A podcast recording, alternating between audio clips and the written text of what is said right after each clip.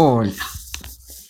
Te voy a contar un cuento que escribió Graciela Montes que se llama La familia de la soga. La familia de la soga era muy unida, o por lo menos muy atada. Juan de la soga y María de la soga se habían atado un día de primavera con una soguita blanca, larga, flexible, elástica y resistente. Desde ese día no se habían vuelto a separar. Lo mismo había pasado con Juancho y con Marita, los hijos de Juan y María. En cuanto nacieron, los ataron con toda suavidad pero con nudos. No es tan difícil de entender si uno lo piensa. Marita, por ejemplo, estaba atada a su mamá, a su papá y a su hermano.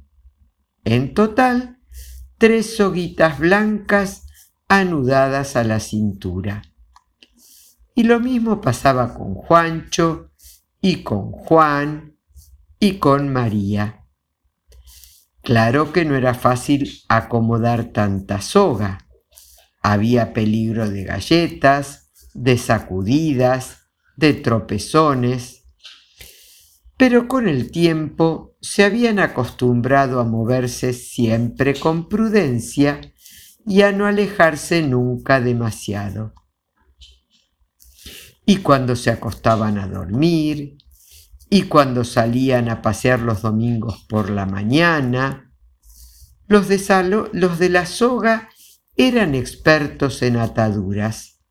La soga con que se ataban no era una soga sino más de morondanga, era una espléndida soga, elástica y extensible. Así que cuando Juancho y Marita iban a la escuela, que quedaba la vuelta, María podía quedarse en su casa haciendo la comida casi como si tal cosa, salvo que la cintura le molestaba un poco porque la soguita estaba tensa y tiraba. Lo mismo pasaba cuando Juan iba al taller, que por suerte quedaba al lado.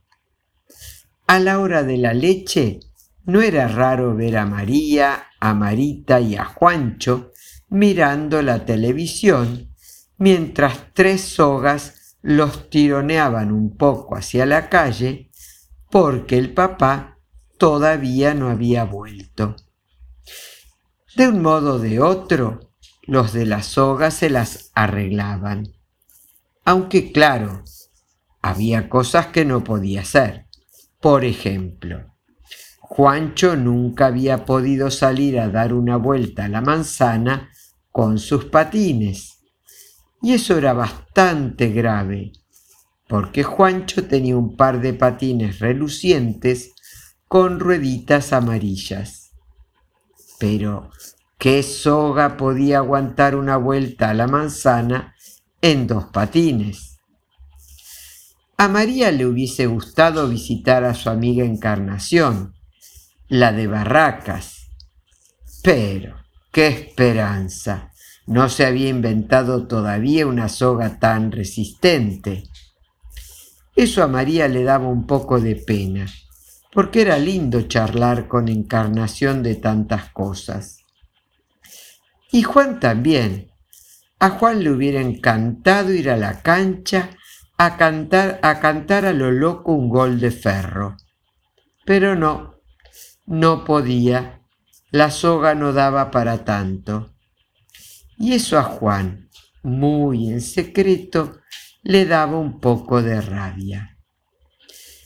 Y Marita, por no ser menos, también tenía sus ganas, ganas de pasear solita hasta el kiosco. Sola, no, ahí estaban las sogas, las tres soguitas blancas, flexibles y resistentes. Y así siempre, por años, Cuando una soga se ponía vieja, deshilachada y roñosa, la cambiaban por otra nueva, blanca y flamante.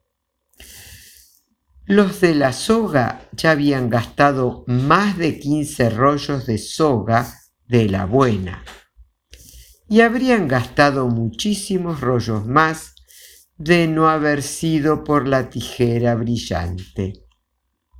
Bueno, en realidad la tijera brillante siempre había estado allí, en el costurero, hundida entre botones y carreteles, pero nunca había brillado tanto como esa tarde en una de esas porque era una tarde de sol brillante como una tijera.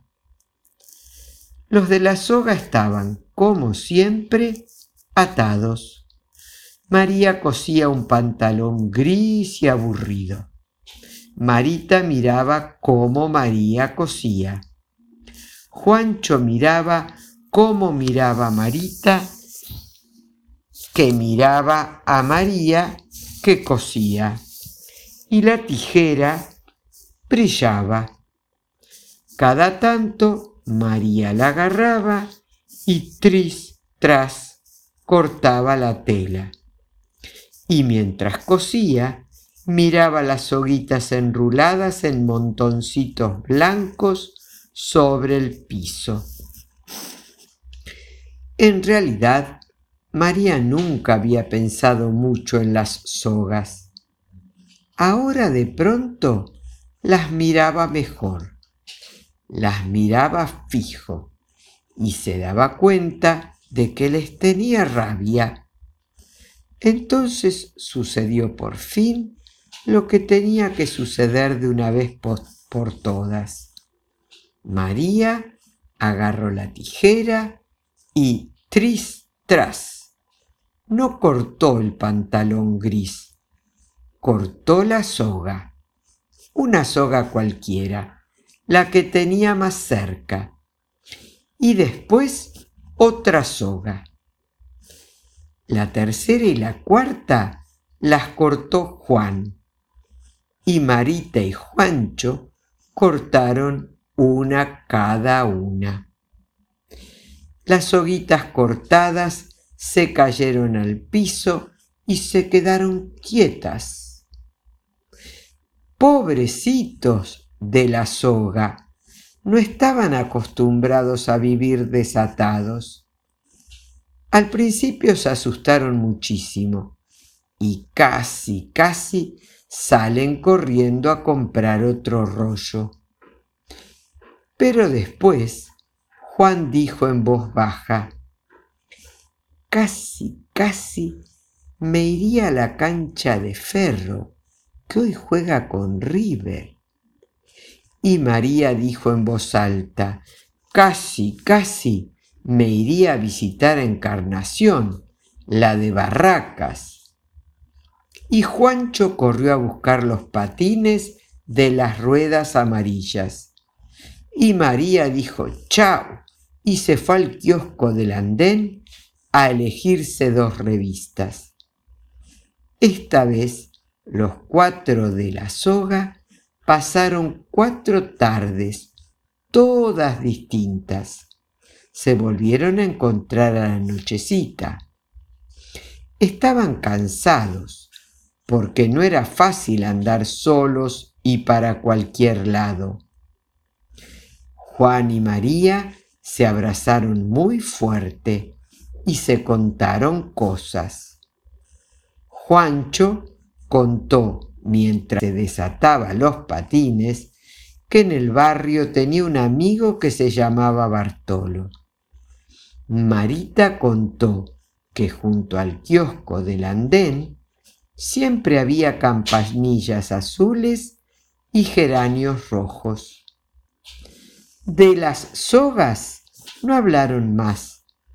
¿Para qué iban a hablar de sogas una gente tan unida. Espero que te haya gustado mucho este cuento, que tengas un hermoso día. Que Dios te bendiga.